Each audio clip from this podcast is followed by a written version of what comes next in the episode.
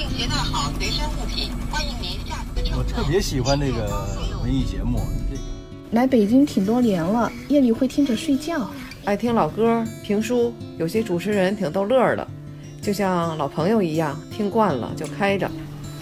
在山的那边，海的那边，有一个是大米。前几天上午，我们收到了一封信。中央人民广播电台文艺之声的各位哥哥姐姐，你们好，我是一名十七岁的中学生。二零一五年春天，因患恶性肿瘤导致双目失明、下肢瘫痪，一直休学在家至今。在我患病失明又很绝望的那段时间，是你们给了我与病魔抗争的勇气和力量。通过收听你写信的孩子叫司继伟，根据信中提及的主持人名字，他收听广播至少已经有五年的时间。随信而来的还有一个小包裹，里面花花绿绿的，是他亲手编制的二十八个杯垫儿。二十八个杯垫，表达我对你们的感谢。数量有可能不够，敬请谅解。带着各种复杂的心情，我们在文末找到了小思同学的电话，打了过去。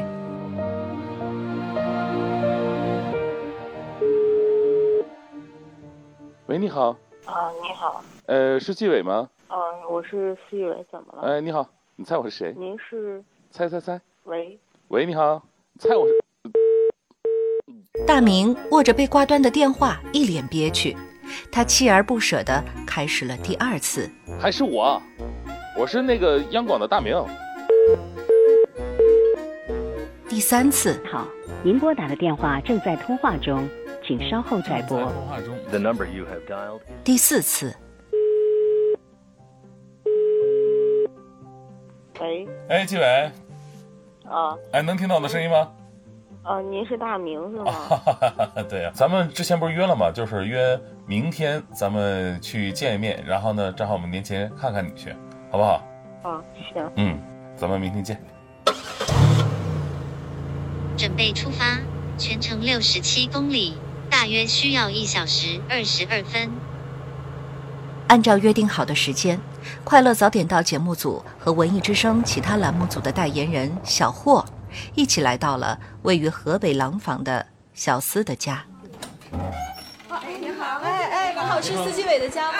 哎，你好，你好，你好你好你知不知道我是谁了吗？你是大迪，哎，你能听出来我是谁吗？您是王林，再再来一个，再来一个。来，你们俩同时说话，猜一下谁是扫地僧？我是赵杰。你猜猜他是谁？小慧哥哥应该是专业的相声演员是吧？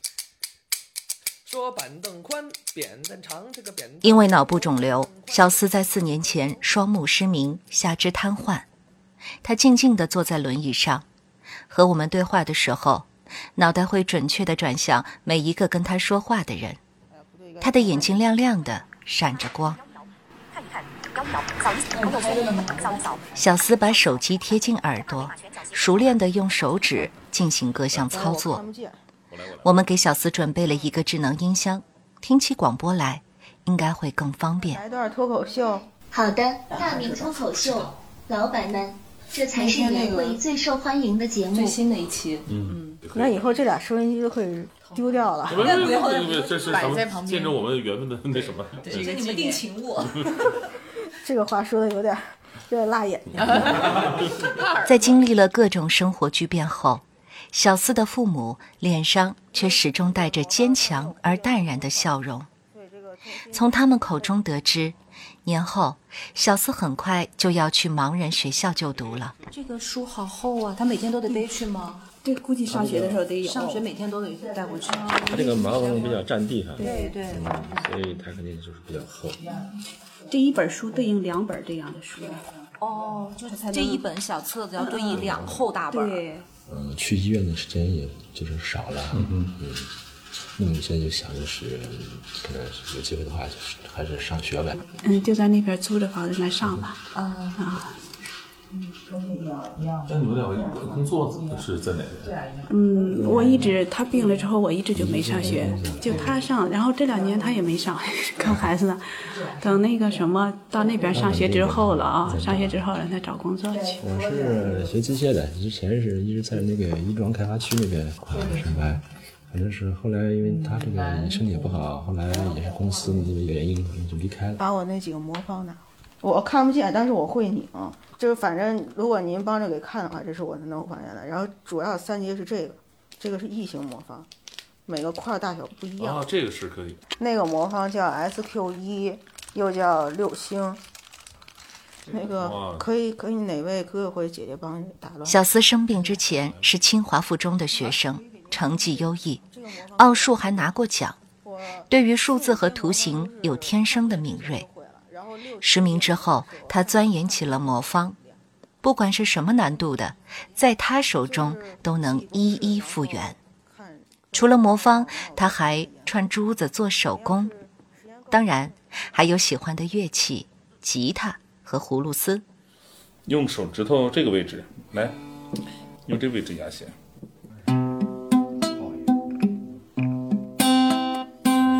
你要感受到，就是每一个手指头都不碰到其他的不该碰的。然后是什么？然后咪这两个手指头抬起来，咪嗦咪哆，这俩先先抬这俩，然后再抬这一个。对。大明和大迪当起了老师，和小思玩起了音乐。对这个下午阳光明媚，我们原本备好的各种情绪，却都被小思的聪颖、乐观给融化了。你们猜我实力多少？多少？五点零吗？五点二，双眼五点二。但是其实初中他不测五点三那行啊，但是五点三那行我也能看着。五点三那应该就是飞行员的眼睛。然后这个病。断送了一个祖国的飞行员。我因为你看，你刚才啊，咱们就又弹吉他，然后你又吹葫芦丝，所以无论是我觉得你找一样乐器，还是你你以后找一个呃能表达自己想法的地方，我觉得。从小思的家回来，我们坐在车上，没人说话，车里只响着广播的声音。小思说，最难熬的日子是广播拯救了他，但是这一下午的陪伴。我们却被他和他父母强大而纯净的内心世界所感化，是他们疗愈了我们。此刻，听着每天都在听的广播，心里也有了和平时不一样的感觉。去做梦，文艺的生活总有最肆意的风。把平淡写成诗，或者哼成歌，纵情在一零六点六。早上十点。听众老莫的烧麦店里，正如往常一样忙碌着。哎呀，来了来了！你好，你好，你好，欢迎欢迎欢迎！哎呀，先拜个年，过年好。老莫的媳妇儿和老莫一样，每天帮着张罗店里的事儿，基本没有闲暇时间。听广播似乎就是最好的陪伴。他们走的早，我起得晚，我大概七点。二十来分起来吧，然后就洗漱啊，收拾屋子，我就把收音机打开了，反正他就在那儿响着，像朋友啊。他最早说那个大迪一到这节目，说是我挺喜欢大迪，说为什么？我觉得大迪的声音和你的很像。对我媳妇儿是大明脱口秀的忠实粉丝的，往期的也听，因为我觉得他们两个是让我值得信任的朋友，特别信任。就比较亲切，特别亲切，好像就和一朋友在那儿说起来。老莫和老莫媳妇儿把我们当亲人朋友的方式，还真是很另类。先听的这个《快乐早点到》，先喜欢上大迪的啊，后来养了狗，对，养了以后呢，就当时我们要起名字嘛，该叫什么名字？争论了好多次，后来说还是叫大迪最好听，所以我一直叫大迪。而且我们家大迪可乖呢，真是乖。后来我又捡了一只猫，但是它那个纹特别好，然后老在那个脚底下蹭蹭，我就把它给抱回来了。抱回来，然后说这个叫个什么名字呀？然后呢是他说，对，他说他叫大明吧。但但是大明和我们大迪吧，在家里头合合不到一起。对，合不在一起，大概俩人待了三天吧，我就把他送走，然后我就送给一个朋友。他不送大迪，送他。凭什么呀？然后人家送家里头，人家改名叫吾皇，吾皇，吾皇万岁万万岁，吾皇，吾皇。趁热吃，趁热吃啊！烧麦凉了不好吃了，一屉热气腾腾的烧麦下了肚子，次元壁再次打破。广播两端的人随着体重的增加，感情也在不断升温。就像老莫说的，广播让我们成为了家人。这种朴实的力量，温暖着我们的心。当然，还有胃。对对对，你过节值班吗？年三十儿包点饺子给你送过去啊！你喜欢吃什么馅儿的呀？说到胃，就不得不提到正在说话的这位，文艺之声的元老听众风信子的花语，我们都叫她风阿姨。风阿姨提起每个主持人呐、就像介绍自己的孩子一样自然。我特别喜欢一个就是说大明吧，他现在跟大迪两个人配合的特别好，就特别自然。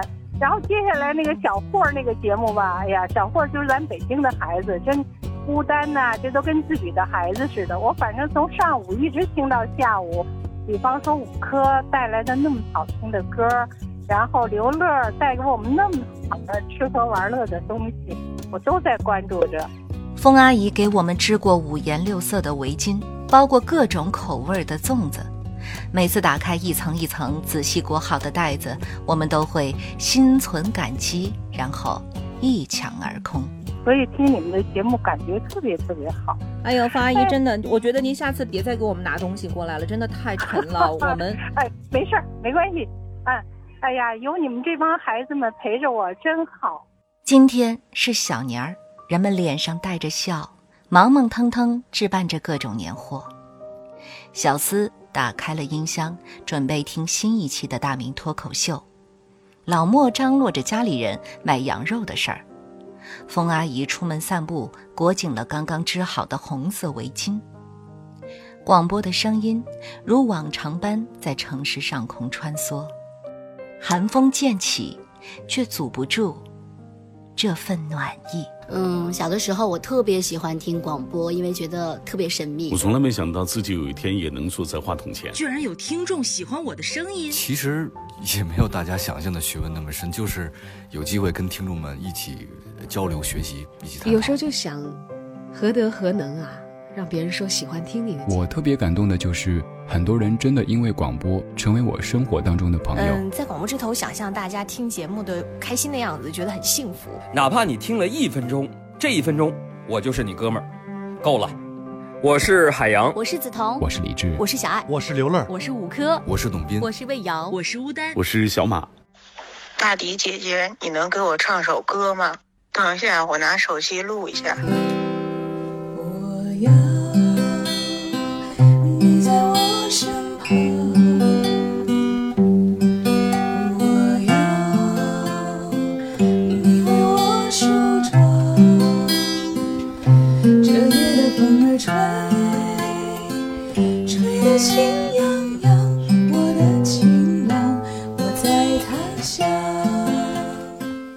可以，我想一直陪在你身旁。我要你在我身旁，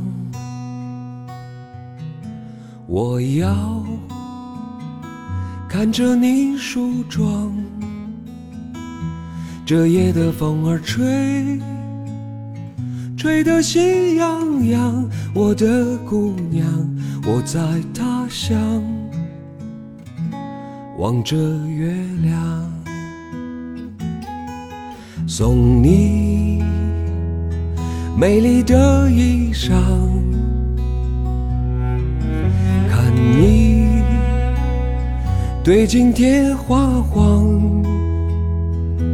这夜色太紧张，时间太漫长，我的姑娘你在何方？眼看天亮。都怪这夜色撩人的风光，都怪这吉他弹得太凄凉。哦，我要唱着歌，默默把你想，我的姑娘你在何方？眼看天亮。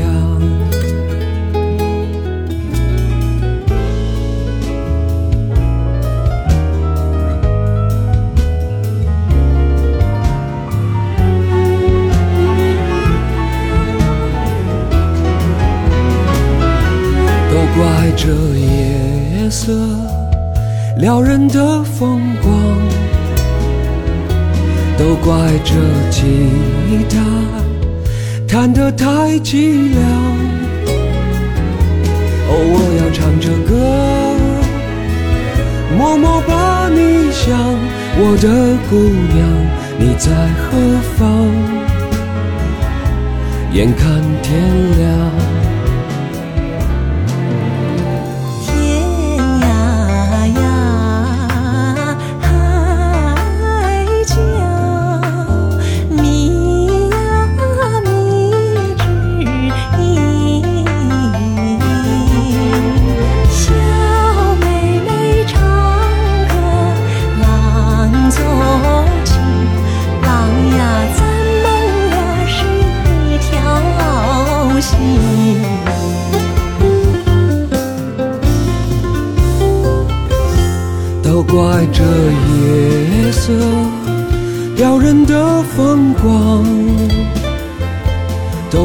这吉他弹得太凄凉。